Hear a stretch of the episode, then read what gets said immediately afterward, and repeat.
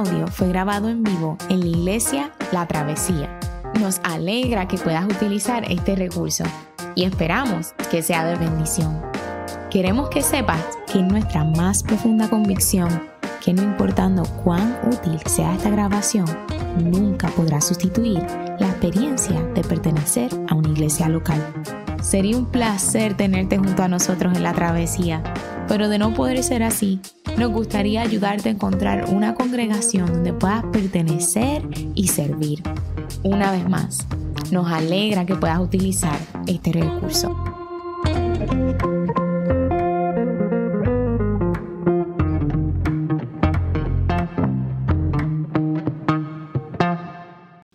Muy buenos días, les invito a todos a ponerse de pie para dar lectura a la palabra de Dios.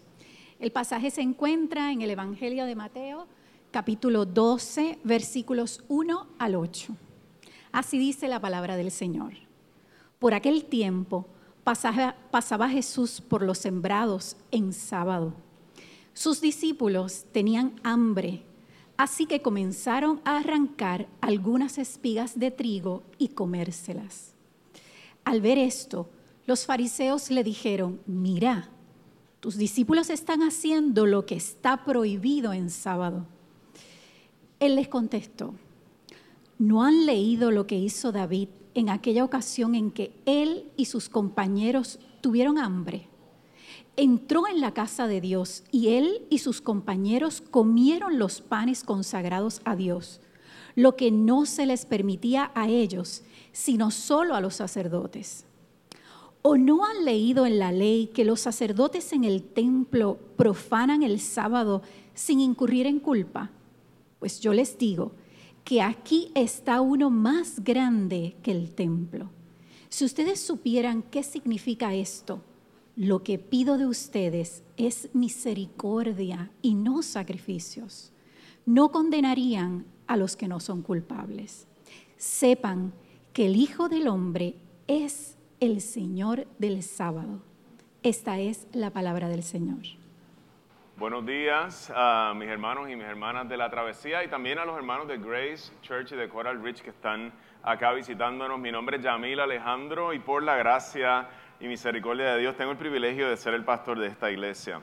Nosotros nos encontramos eh, en una serie de sermones que hemos titulado Quietos. Durante el mes de julio, desde el año pasado, comenzamos un nuevo formato en el que nuestra iglesia entra en un periodo de bajar revoluciones. Y durante el mes de julio no hay proyección, durante el mes de julio nuestros niños no tienen su clase bíblica, aunque les invitamos a pasar a la parte de atrás, ¿verdad? Porque sí va a haber una actividad para ellos, allí van caminando ellos, se me olvidó eso. Eh, y, durante el mes de julio tenemos un formato, eh, digamos, de adoración más sencillo, and we are okay with that. Y estamos bien con eso. Vamos a tener un tiempo en el que vamos a descansar, vamos a bajar revoluciones y vamos a adorar al Señor aún en medio del calor. Lo bueno es que los sermones también son más cortos. Así que usted no va a tener que aguantar con tanto calor. Y lo lindo es que usted tiene un boletín que puede usar para, para para abanicarse, ¿verdad? Estamos old school, ¿verdad? Y las personas que, que, están en su casa, yo les invito a que tengan Biblia en mano, porque no va a estar saliendo el texto aquí proyectado. Es una buena práctica, volvernos un poquito old school empezar a usar, ¿verdad? Tener la Biblia en la mano o tener su aplicación para que busque los versos a los cuales se van a estar haciendo referencia. Esperamos que sea, ¿verdad?, de bendición para ustedes en esta mañana el sermón y lo que Dios tiene para nosotros. Durante el siglo XX, este siglo se volvió un siglo, eh, se volvió común en distintos países esto de la policía secreta. Mucha gente tenía un miedo de decir X o Y cosa en público por miedo a ser carpeteado. Ustedes recuerdan eso en los 70, aún en los 80. Eh, de seguro tú conoces gente o tienes familiares que fueron carpeteados y maybe esto te pasó a ti. En los Estados Unidos, en ese mismo tiempo, eh, se reinaba una ansiedad colectiva a causa de los espías soviéticos, la KGB. Siempre uno estaba pensando si había un espía eh, mirando, observando algo de lo que se estaba haciendo. Eh, de alguna forma había como una, una inclinación en contra del comunismo bien fuerte. Y toda una generación fue marcada por esta sensación extraña e incómoda de que alguien te está mirando, de que alguien te está, te está espiando de alguna forma en la que tú no te estás dando cuenta. Pero no nos vayamos tan lejos. Si usted vive o ha vivido en un barrio de Puerto Rico, sabe que esto es un fenómeno que también se da en el barrio o en la urbanización. Todavía hay gente que se dedica a mirar por la ventana a ver lo que están haciendo los vecinos. Y si tú sales a una hora o llegas a una hora tarde, siempre está, ¿verdad? Eh, el ojo mirándote. Y es parte también de lo que nosotros vivimos, los que vivimos en las urbanizaciones y en el barrio. En el tiempo de Jesús, este fenómeno también estaba presente. El ojo que te está mirando a ver si estás haciendo las cosas correctas. observar que todas las personas, había un grupo de personas que se dedicaba a observar que todas las personas de Israel estuvieran portándose bien, que estuvieran cumpliendo con todas las leyes. El ojo espía estaba presente en el tiempo de Israel. Era un grupo conocido como los fariseos comenzaron a existir cerca de 200 años antes de Jesús y creían que si lograban que los israelitas cumplieran con todas las leyes de Dios al pie de la letra, el Señor iba a bendecir a su pueblo y los iba a liberar de la mano de sus opresores. Y esto, mis hermanos, no es una idea loca, porque la razón por la que Israel estaba en opresión era por su infidelidad, la infidelidad de sus prácticas y la infidelidad de sus corazones al Señor. Así que ellos estaban viviendo de alguna forma las consecuencias de su pecado.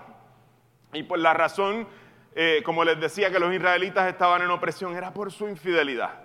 Y a pesar de que los fariseos no ocupaban posiciones en el gobierno, como sí lo ocupaban la policía secreta, no tenían este poder que tienen las personas que están en el gobierno, era un grupo muy organizado, y muy respetado por la sociedad. Así que sí tenían mucho poder de manera, digamos, un tipo, de, poder informal que viene por la relación que tenían con el pueblo. Se dedicaban a cabildear eh, con aquellas personas que estaban en el poder para persuadirlos a tomar X o Y decisión por el pueblo. En esta mañana quisiera que nosotros exploráramos el pasaje que está frente a nosotros, Mateo capítulo 12 versos del 1 al 8, prestando atención especial a este grupo de personas, quienes se caracterizan por ser los que defienden la práctica del reposo con más pasión. El día de reposo, en otras palabras, para quienes el descanso de Dios es una prioridad en su vida, pero vamos a descubrir que esta persona, de manera irónica, no saben descansar. La gente que anda defendiendo el día de reposo con más pasión son personas que no saben descansar. Y es la gran ironía con la que nos contamos, encontramos en esta mañana. La idea central del sermón en esta mañana eh, es que el Jesús es Señor del reposo y hay descanso verdadero en Él. Jesús es el Señor del reposo y hay verdad, verdadero descanso solamente en Él. En el pasaje de hoy vamos a ver a Jesús y a sus discípulos interactuando con los fariseos durante el día de reposo. Comienza el verso 1 llevándonos allí al lugar donde ellos están pasando la tarde en el día de reposo, quizás la mañana. Por aquel tiempo pasaba Jesús, verso 1, por los sembrados en sábado. Sus discípulos tenían hambre, así que comenzaron a arrancar algunas espigas de trigo y comérselas. El contexto en Israel, los frutos de los bordes de las fincas eran dejados a propósito. Era parte de la ley. El dueño del sembradío no podía cosecharlos, sino que era para el disfrute de los extranjeros y de los menos afortunados en el pueblo. Si usted quiere ver exactamente dónde está eso en la ley, puede ir a Levítico capítulo 19, un capítulo hermoso de la ley del Señor, donde se especificaba esto. Así que los discípulos están disfrutando de ese beneficio. Andan caminando y andan arrancando el fruto que no ha sido cosechado. Esto era parte de las leyes de Israel y reflejaba el carácter bondadoso de Dios por los menos afortunados.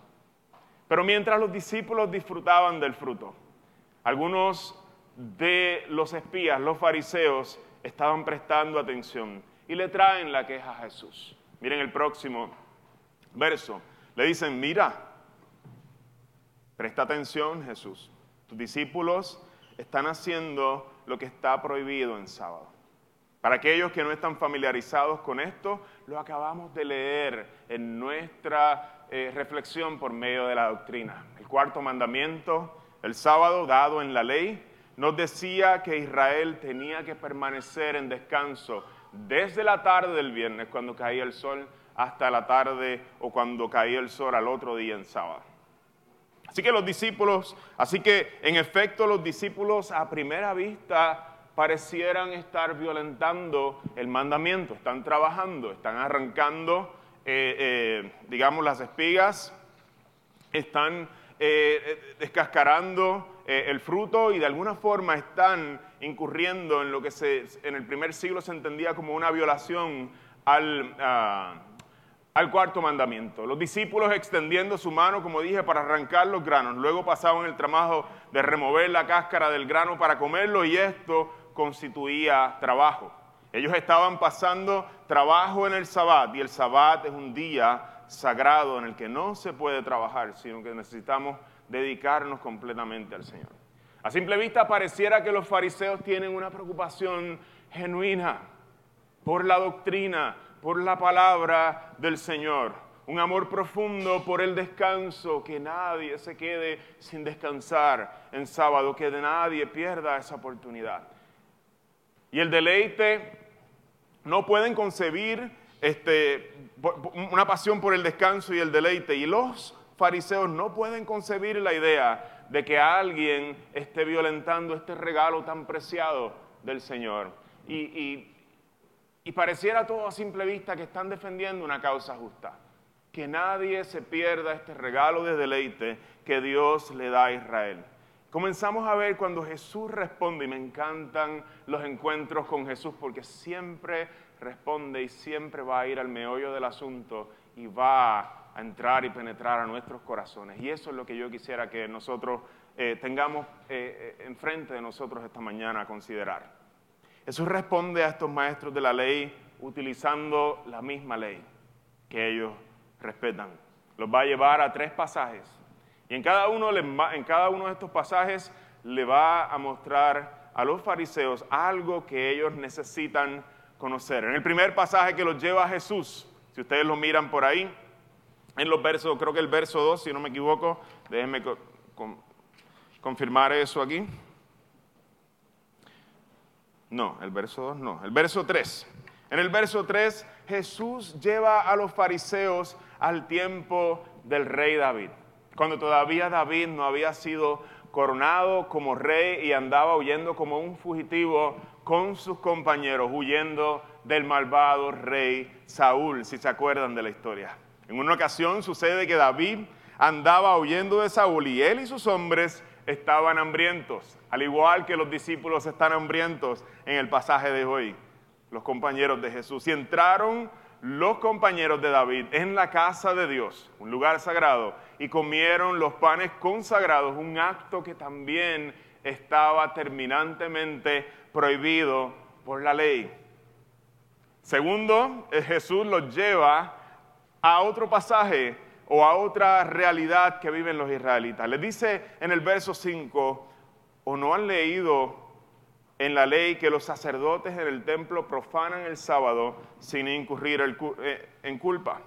Jesús hace referencia nuevamente a la Biblia, nuevamente a la ley, pero esta vez en una práctica establecida y regulada por la ley, el trabajo de los sacerdotes en el templo. El trabajo en el templo consistía en tareas muy fuertes y demandantes. Si usted piensa en el templo, es un lugar gigante, majestuoso, y allí ocurre un gran barbecue todo el tiempo.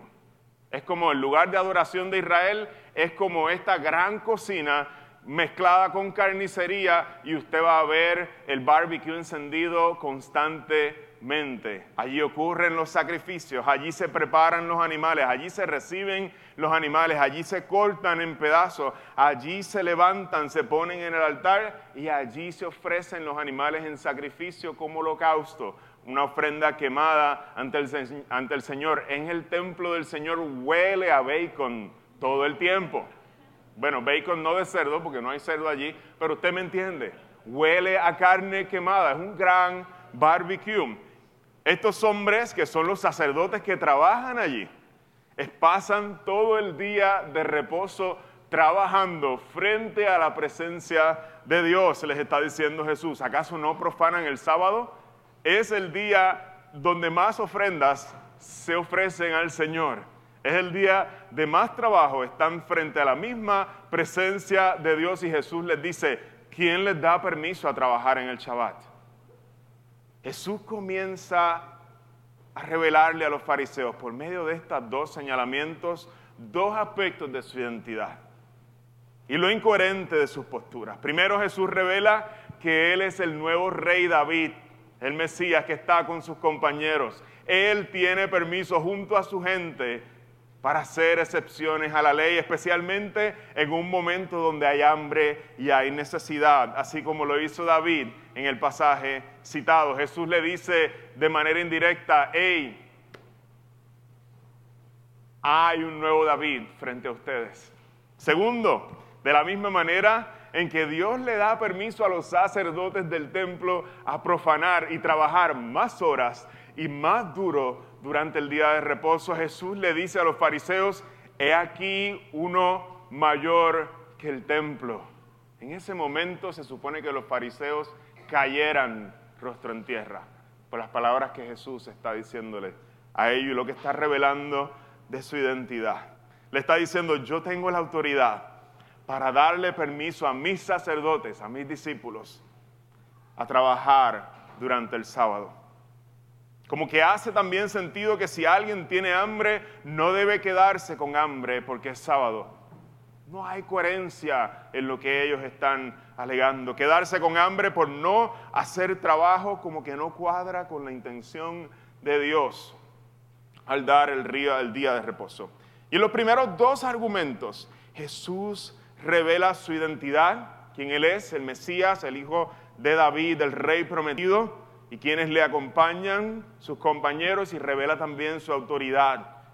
Él tiene como alguien mayor que el templo, se está declarando Dios mismo frente a ellos, la autoridad.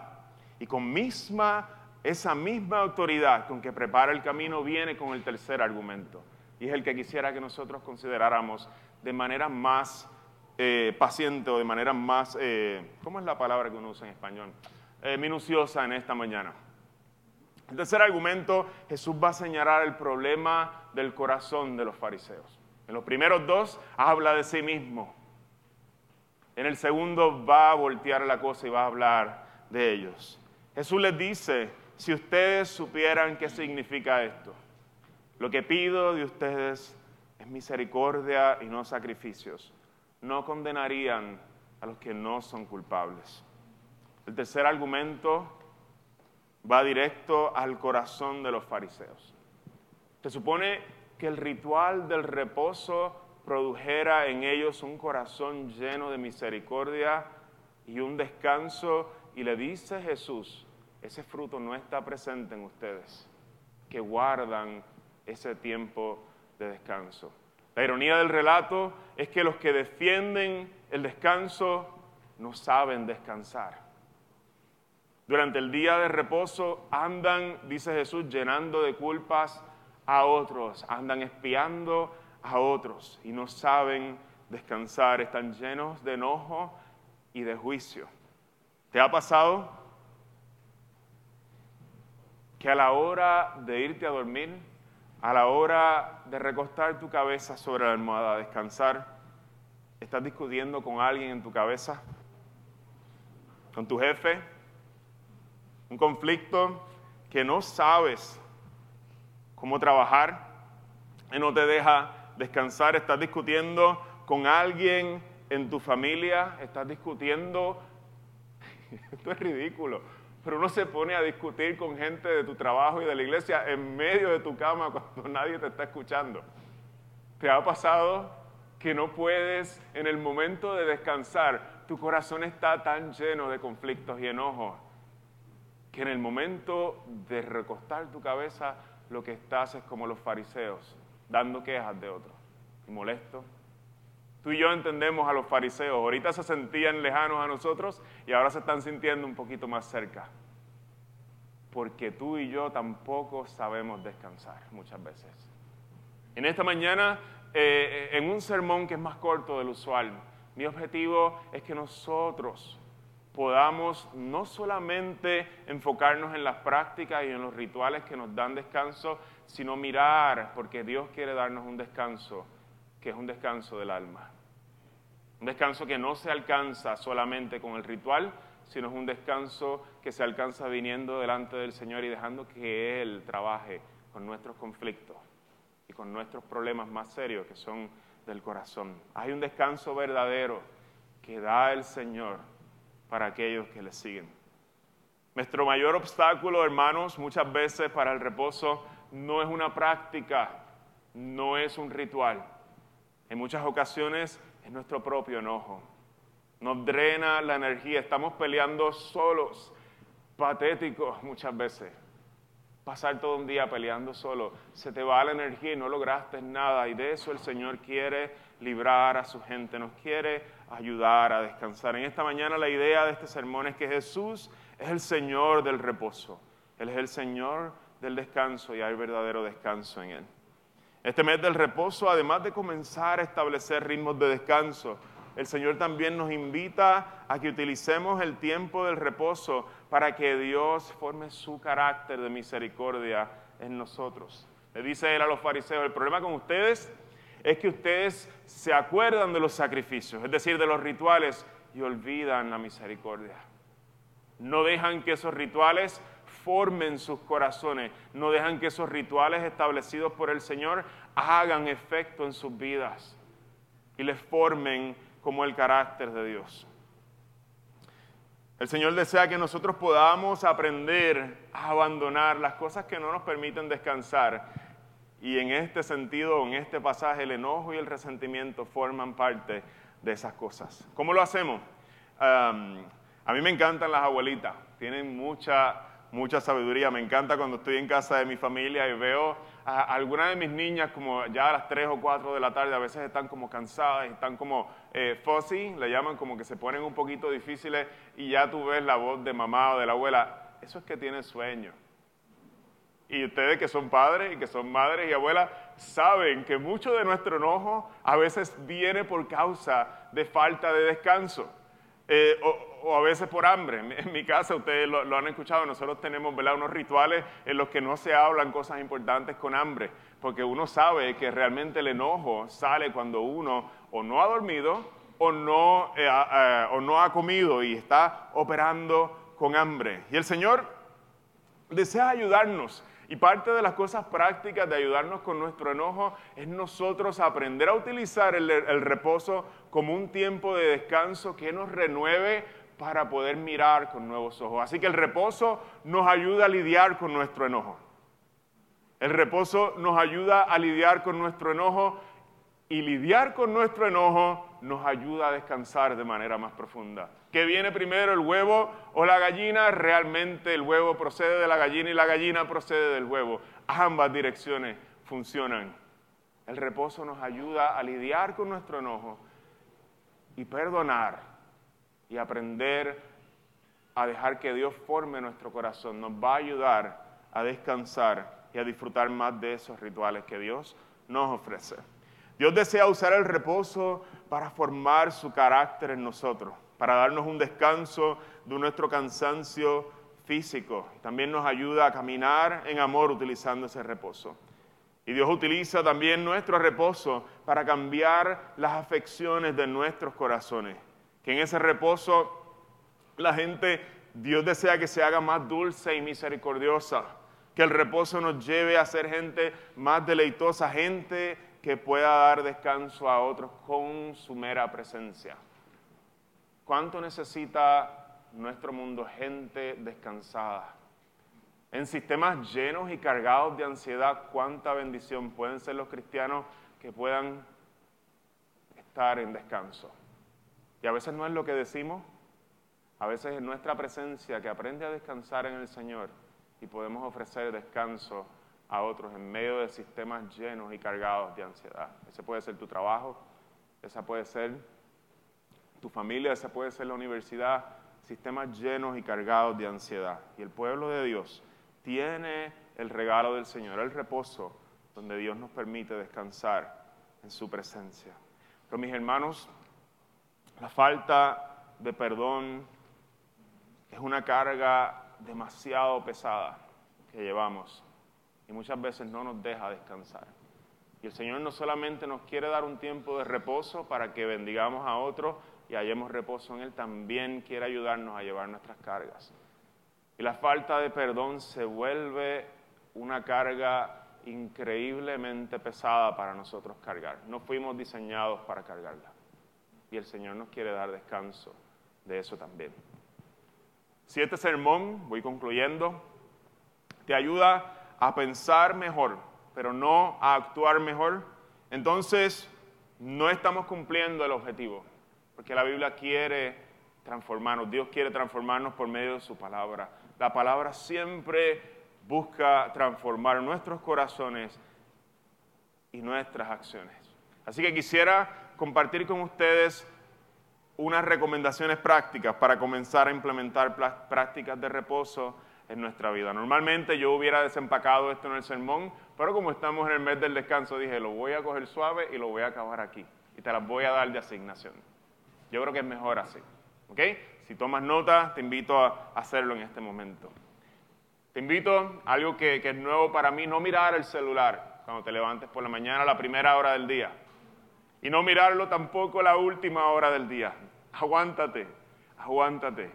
No lo mires la primera hora del día, tampoco lo mires la última hora del día. Ese es el ritual para buscar descanso. Intenta esta práctica por la próxima semana. Prepara la noche anterior tu café, tu Biblia, tu música que usas ¿verdad? en tu tiempo de devoción con el Señor y las cosas que necesites para entrar en un tiempo de devoción con el Señor por la mañana, sean 20, 30 minutos. Resiste la tentación de mirar tu celular y ve directo a tu tiempo con Dios esa mañana. Te invito a hacerlo y la semana que viene nos cuentas cómo te fue. Inténtalo esta semana y pide a Dios que este reposo dé forma a tu corazón. ¿Y cómo atacamos la segunda parte? La parte del corazón, fuera del ritual. Te quiero regalar cuatro salmos que para mí han sido eh, una herramienta, un regalo de Dios, que me ayuda a lidiar con el enojo. El Salmo 37 lee, te invito a uno de estos días. Si tienes alguna otra lectura, lee otra lectura. Pero si no tienes ninguna, te la estoy regalando de gratis aquí. Salmo 37, para los que apuntan. El Salmo 103 para el segundo día. El Salmo 73 y el Salmo 42. Lo que me encanta de estos salmos es que en momentos dados donde hay desesperación, del salmista comienza a hablarse a su propia alma comienza a hablarle a su propio corazón y eso es lo que muchas veces necesitamos.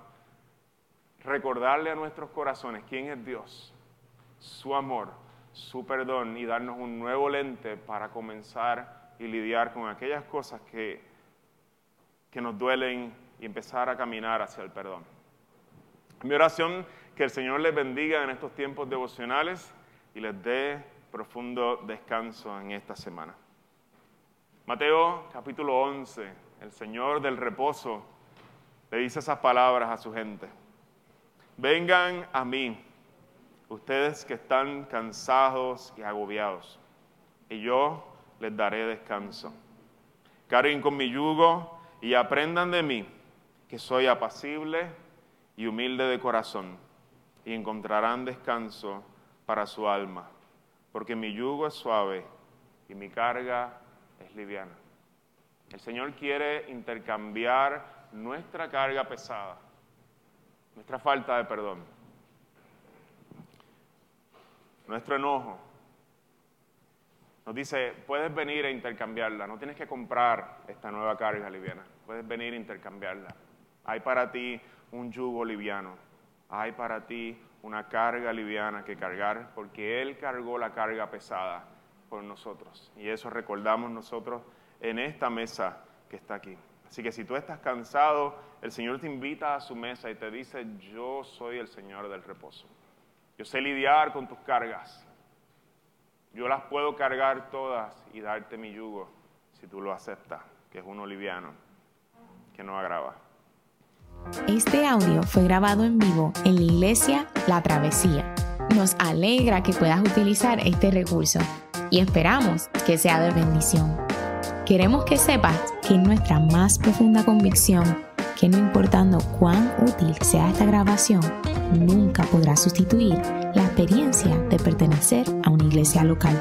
Sería un placer tenerte junto a nosotros en la travesía, pero de no poder ser así, nos gustaría ayudarte a encontrar una congregación donde puedas pertenecer y servir.